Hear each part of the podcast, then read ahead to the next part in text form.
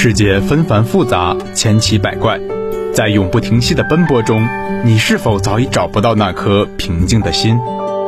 交流聊天室，让你在万花筒中找到最纯粹的那束光。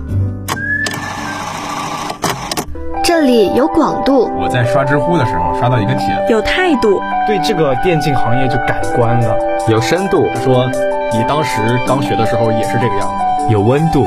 召唤师，等一下，我问你，你后悔吗？数据在说话，思想在碰撞，还是很安全。我知道，我知道，有卡牌类的，有棉袄时空，而且玩下去。如果你有什么好玩的、有趣的、值得回忆的故事，欢迎来做客我们的交流聊天室，和我们说出你的故事，交流一下，在这个纷繁复杂的世界中，简单明快的活着。因为交流，所以快乐；因为交流，所以快乐。这里是六零九 online 交流聊天室。因为交流，所以快乐。我是播音小二，我是播音凌霄，我是播音班班。终于在疫情阻力重重的情况下，我们成功返校了。但是大家今天也应该发现了，在新学期专题组第一次录播的节目中，我们有一半的小伙伴。山竹、脏脏、卷卷，还有导播旺旺、雪饼，都因为疫情没有来到现场。我们期待他们下次就可以和大家以声会面。嗯，同样呢，尽管在国际疫情阻力重重的情况下，我们在北京成功举办了冬奥会。这次的国际赛事可谓是精彩绝伦呀。从最震撼人心的开幕式，到热火朝天的一些赛事，到最后以绚丽的烟花秀完美落幕。那么，在冬奥会当中，大家最喜欢的项目都是些什么呢？呃，我最喜欢的是单板滑雪。你们都知道这个项目吗？啊，我知道。对，就是它这个起源非常的早，在二十世纪六十年代的时候就有这个的源头了，后来一直发展成为冬奥会的一个特别正式的项目。它就是单板滑雪嘛，所谓单板就是有一个滑雪板嘛，以这个为一个承托，然后在那个 U 型的大滑雪场上，就凭借那个坡地来起程啊、转滑什么的，然后他们在空中完成各种高难度的动作。嗯，我觉得这个运动它的危险性应该是比较高的吧，然后难度也比较大，因为它毕竟全都是空中的一些动作，一不小心就会摔倒什么的，对，所以可能会比较危险。那你呢，斑斑？呃，我最喜欢的是双板滑雪，就是那天晚上我和我的家人都坐在电视机前看苏翊鸣这个中国小将的呃比赛。呃，因为我们全家之前的时候去过很多次哈尔滨，就是去滑雪，对双板滑雪比较的感兴趣。然后听说这次冬奥会苏一鸣是唯一一个获得大跳台和双板滑雪的中国选手。嗯，可以说苏一鸣那一天获得银牌是给全国观众元宵节最好的礼物，以及他。给也给自己赢得了最好的成人礼，他创再次创造了历史。对呀，我们中国在单板和双板上的成绩都非常的不错。小将嘛，苏翊鸣，他当时就一鸣惊人，人如其名，拿到了十八岁的一个金牌。那小二你呢？你最喜欢的是哪一个？我其实，在冬奥会之前对这些。冰雪上面的运动项目都不是特别的了解，但是我当时是有看那个花样滑冰的一些比赛的，我觉得对这个还是挺感兴趣的，因为它花滑是一种通过运动员就是在用冰刀在冰面上划出图形，然后通过跳跃呀、旋转呀一些，通过裁判来给你打分。嗯，其实它是有一个艺术性的表现在里面的。然后我觉得看起来就可能我看感觉自己好像也能看懂。嗯嗯，然后它是其实是我查了一下，当时是在十八世纪的英国起源，然后之后再在德国呀、北美国家然后开始发展的。嗯，呃，咱们中国的中国的花样滑冰协会应该是一八年。一八年一月十八号的时候，在北京成立的。我当时在看花滑的时候，有一个印象特别深刻的运动员，他他叫羽生结弦，是一个日本运动员。在当时冬奥会的时候，在咱们国内啊一些网络上都非常的红。我其实是通过一些媒体，就是一些抖音呀，然后一些公众号啊，去了解到这样一个人，然后就被他吸引了，然后。呃，特别巧的是，我们的导播图图，他也是羽生结弦的一个狂热的粉丝。呃，说起就是，你们应该都听过他吧？当然，陌上人如玉，公子世无双。对，我对他还有他的维尼熊。对对，我我喜欢他，其实。肯定长得帅嘛，没错，就长得很清秀的感觉，然后但是还有一双剑眉，就是一种清秀中还有一种英气，然后长得帅吧，人家业务能力还特别强，他好像，嗯，其实用天才这个词语来形容形容他是挺合适，但是也不太合适。他其实参加这个呃滑冰是一个比较巧合的事情，嗯，应该是小时候去看姐姐滑冰，然后被教练发现说你要不要去冰上试一下，然后他就去了。就是对于一些很小的小孩来说，我们去冰上摔倒之后，肯定都会很怕疼，会哭会闹啥的，但他好像就是会从小时候就有这么一种呃不怕的勇敢的这么一种天性，然后就是。据说哈，咱也是传说的故事。他当时就他小时候在冰上摔倒，就是，呃，当做没发生一样，就可以自己的很勇敢的起来继续滑。然后这可能也是一种，对，就是命中注定的东西。但是其实真正吸引人的还是他的人格魅力吧。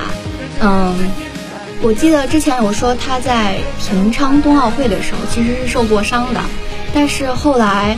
还是坚持来出出战这个北京冬奥会，而且他其实可以稳稳的完成比赛，但是他挑战了一个嗯非常高难度的一个技术，叫四 A，呃，我当时是不太懂这个是四 A 是个什么东西，然后后来我查了一下，他好像是。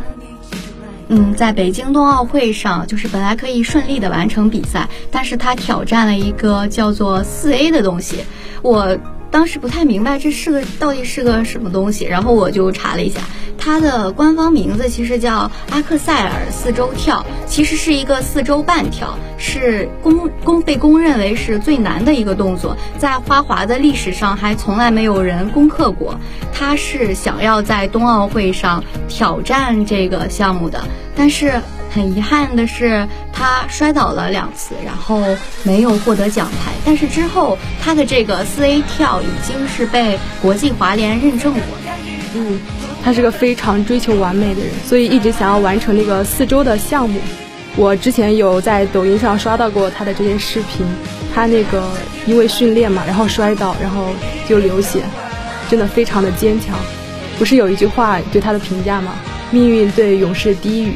然后，确实抵御风暴，然后勇士低声回应：“我就是风暴。”没错，羽生结弦就是一个勇士。那羽生结弦是小二最喜欢的运动员吗？对。嗯，班班呢？最喜欢的是谁？呃，毋庸置疑，肯定是苏一鸣了。呃，那天我们看完苏一鸣的比赛之后，特地去查阅了一下，他的人生历程好像是开挂了一般。他四岁开始滑雪，十四岁成是成为职业滑手，十七岁成为冬奥会的银牌得主。这样的前进之路顺利的有点不真实。冬奥会夺冠后，天才少年、冰雪王子等赞誉也扑面而来。但是我们应该可以看到，苏玉明成功的背后付出了无数汗水。之前在。抖音上面也看到苏一鸣每天早上四点钟就起来练习滑雪，这样子才造成了他十七岁就可以获得大跳台滑雪资格和单板滑雪资格这样一个令人骄傲的成绩。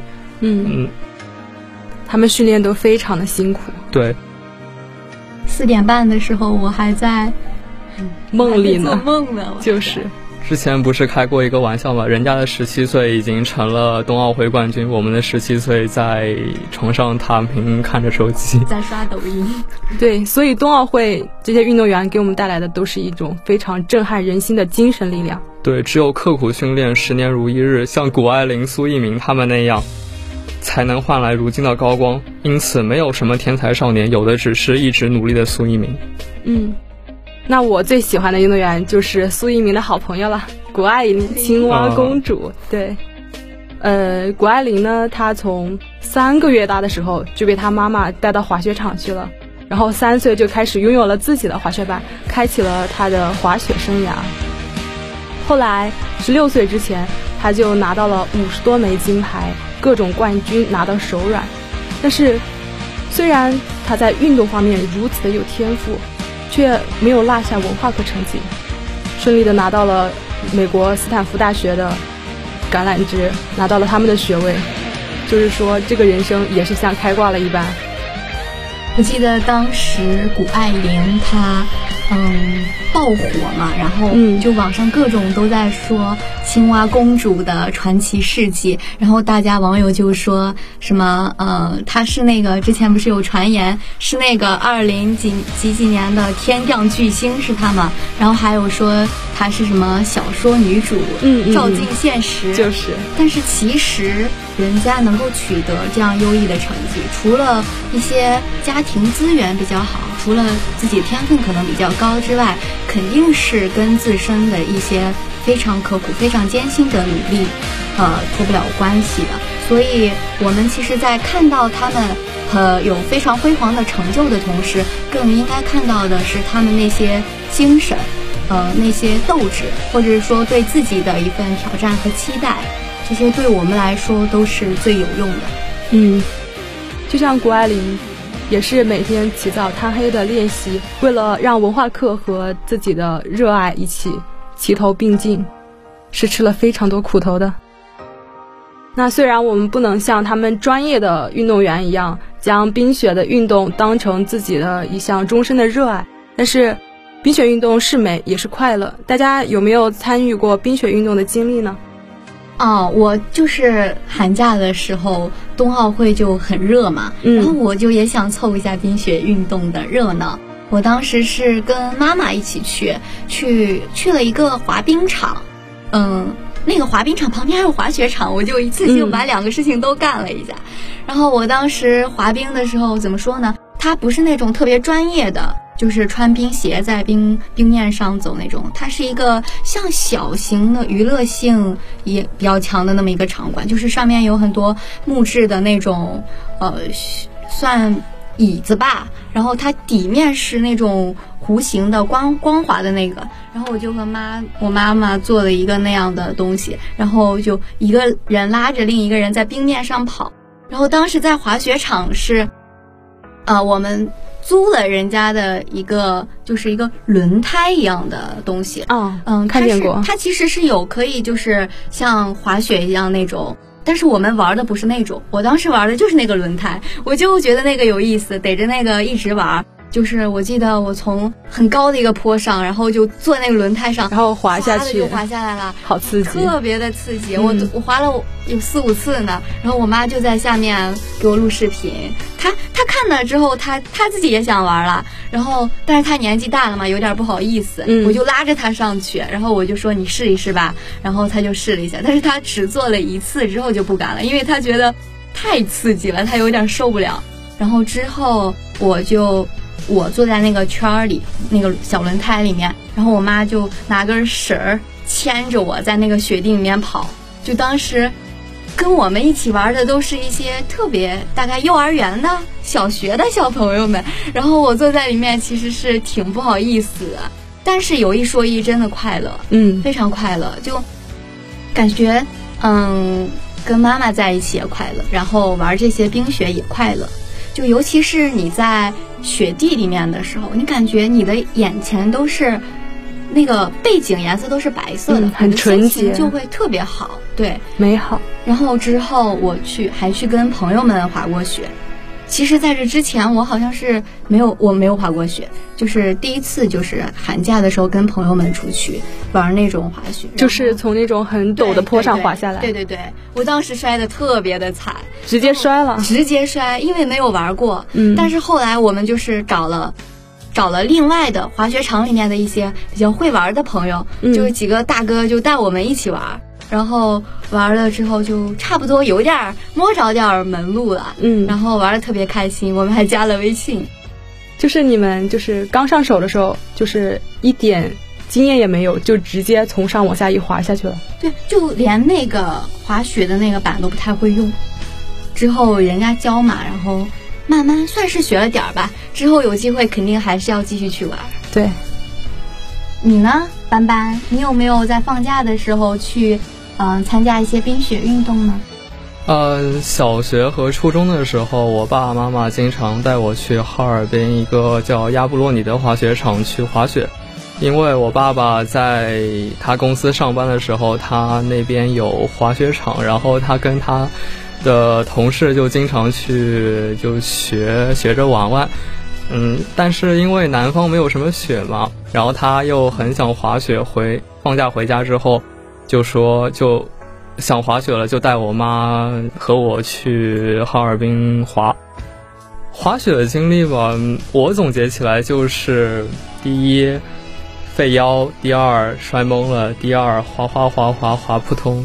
呃，用今年的流行语言来说，就是嗯，滑花式摔，废腰，摔懵了雪。哦，就中间有那个间隔。对对对对对。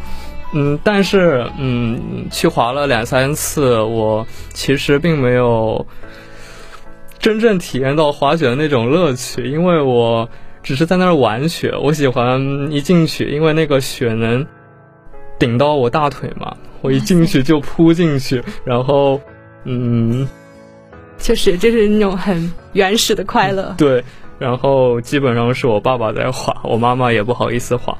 哦，我记得你家好像是扬州的。对，扬州。因为那边的话很少下雪。可能哦，过去十年应该下了三次雪。哇塞，真的！我有一个南方的朋友，他跟我说他来大学是第一次见见到雪。其实我家还是嗯，每年都会下雪，就是虽然不是说像哈尔滨一样那种冰雪天地嘛，但是。但是这个东西还是每年都会有的，然后会就会经常，嗯，堆雪人呀、打雪仗呀这些。高中的时候这些事儿都干过，然后就是，呃，捣乱的把拿一堆雪塞到另一个同学的衣服里面，大冬天给他冷的够呛。我其实还特别喜欢雪，对，但是也没有见过哈尔滨那种，就是雪到腰这儿的那种盛况吧。希望有机会能够去看一下。以后咱们可以去旅游。嗯，那我其实真正参与过的冰雪项目就没有什么正规的，像能带上滑雪板的那种了，就是最原始的堆雪人、打雪仗。我们安徽也是属于南方嘛，然后就是下雪的话就不容易积雪，大家能够玩的冰雪项目就不算比较多。但是今年过年就比较神奇了，对，下了一场特别大江浙沪那，嗯。你们还记得零八年那一场大雪吗？零八年什么时候？零八年北京奥运会。对对对对，嗯，对对。然后今年二二年北京冬奥会又下了一场大雪。哇塞，这个就非常的奇妙。到脚踝那边。对，不止脚踝了，我们家那边就差不多能没到膝盖了。我们是脚踝，我们只有一点点。我们能够滚雪球。瑞雪兆丰年。没错，就觉得这个很奇妙，就是冬奥会。这年有一场非常大的雪，然后零八年那个奥运会也有一场大雪，这就叫相呼应嘛。对，说起这个相呼应，我又想起咱们在冬奥会的开幕式上，对，咱们的张艺谋导演可以说是把中国人的浪漫给玩明白了。没错，我记得当时他好像是开场有一个二十四节气，对，每一个节气我都我都有看在电视机上，对，然后也跟零八年的那个。因为当时那天开幕式正好是立春嘛，对，然后那个节气就是从立春那边开始，对。对，跟零八年的也是呼应上了，嗯，然后之后它还有一些，刚开始开幕式的时候是春苗，然后闭幕式的时候是折柳，对，就特别特别好。中国人的浪漫，我记得当时他开幕式用那些灯光秀啥的，就是那个五环在冰里面，它全都是那种舞台特效做出来的，破冰而出，哇，感觉很浪漫，很不错。就我那天开幕式的晚上。朋友圈都是被张艺谋导演给刷屏的，我爱艺谋。然后中国队走出来的时候，就拿着国旗走出来的时候，当时那个现场也特别震撼。嗯，我在家里面其实也很激动，很自豪。确实很激动，那一整片的中国红非常的亮眼。我觉得就是作为我们每一个中国人，可能在看到这样的场景，或者是看到有听到哪个运动员他夺冠了。哪个运动员取得了不错的成绩的时候，我们心里面就算这个拿成绩的人不是我们，就算当时在开幕式的时候举国旗出场的穿一身红衣服的并不是我们，我们甚至可能都没有在那个会场，在现场，但是我们每个人心里面其实这份激情、这份激动是一点都不少的。我觉得这就这也是一份作为中国人的浪漫。其实可以算得上是全员参与了。像我们北化的话，有冬奥的志愿者，对，他们过年就没有回去，一直在冬奥的外场服务。他那他们肯定碰见了冰墩墩吧？没错，我就当时看到非常多的人发朋友圈，然后跟冰墩墩、跟雪容融合照。哦，我也好想要冰墩墩呀！我当时冰墩墩突然就火了，好像是因为一个日本的记者叫易墩墩，然后他对这个冰墩墩就特别的喜欢，然后突然冰墩墩一下子就炒到了特别高的价钱，价钱高是小事，关键是他真的很抢手，嗯，造成了一吨难求的局面，一吨难求。我当时我记得我跟我的好好闺蜜看上了一个冰墩墩的包。然后我们就在淘宝，她说九点开售，我八点五十就蹲在那儿，我那个界面我一动不动。结果时间刚跳到九点，没有了。他零点一秒，他告诉我已售光。我当时啊，怎么说呢？就 就一脸我是谁，我在哪儿，为什么会这样的那种黑人问号。所以大家对冬奥的这个热情是非常的高。主要是冰墩墩也是真的很可爱。嗯，那你有没有？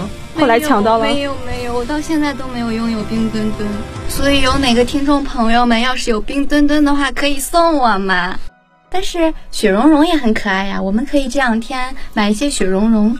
嗯，因为冬奥会之后还有冬残奥会嘛。嗯，咱们雪融融在冬残奥会里面也是很尽力的在营业。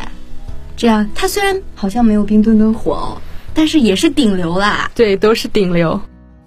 然后它雪融融是咱们中国的这个灯笼的元素，嗯，好像之前我听说过是想要山楂的元素的，然后后来不知道什么原因换成了灯笼，反正都是红的，反正都是咱们中国的象征嘛，嗯，然后也很招人喜欢。那冰墩墩就是大熊猫的原型了，咱们的国宝。对，冬奥冰雪战玉蕊，春头梅枝开红花。在这个冰雪世界里，北京带给我们无数美的享受、爱的体验、汗水的回报，也让我们感受到了祖国的富强、时代的丰硕。我们共同祈愿，这次成功的冬奥是2022国泰民安的起点象征，象征着我们必将战胜疫情，恢复平静。因为交流，所以快乐。感谢导播图图，我是播音小二，我是播音林霄，我是播音班班。如果你有什么好玩的、有趣的、值得回忆的故事，欢迎来做客我们的交流聊天室，和我们说出你的故事。下期节目我们不见不散。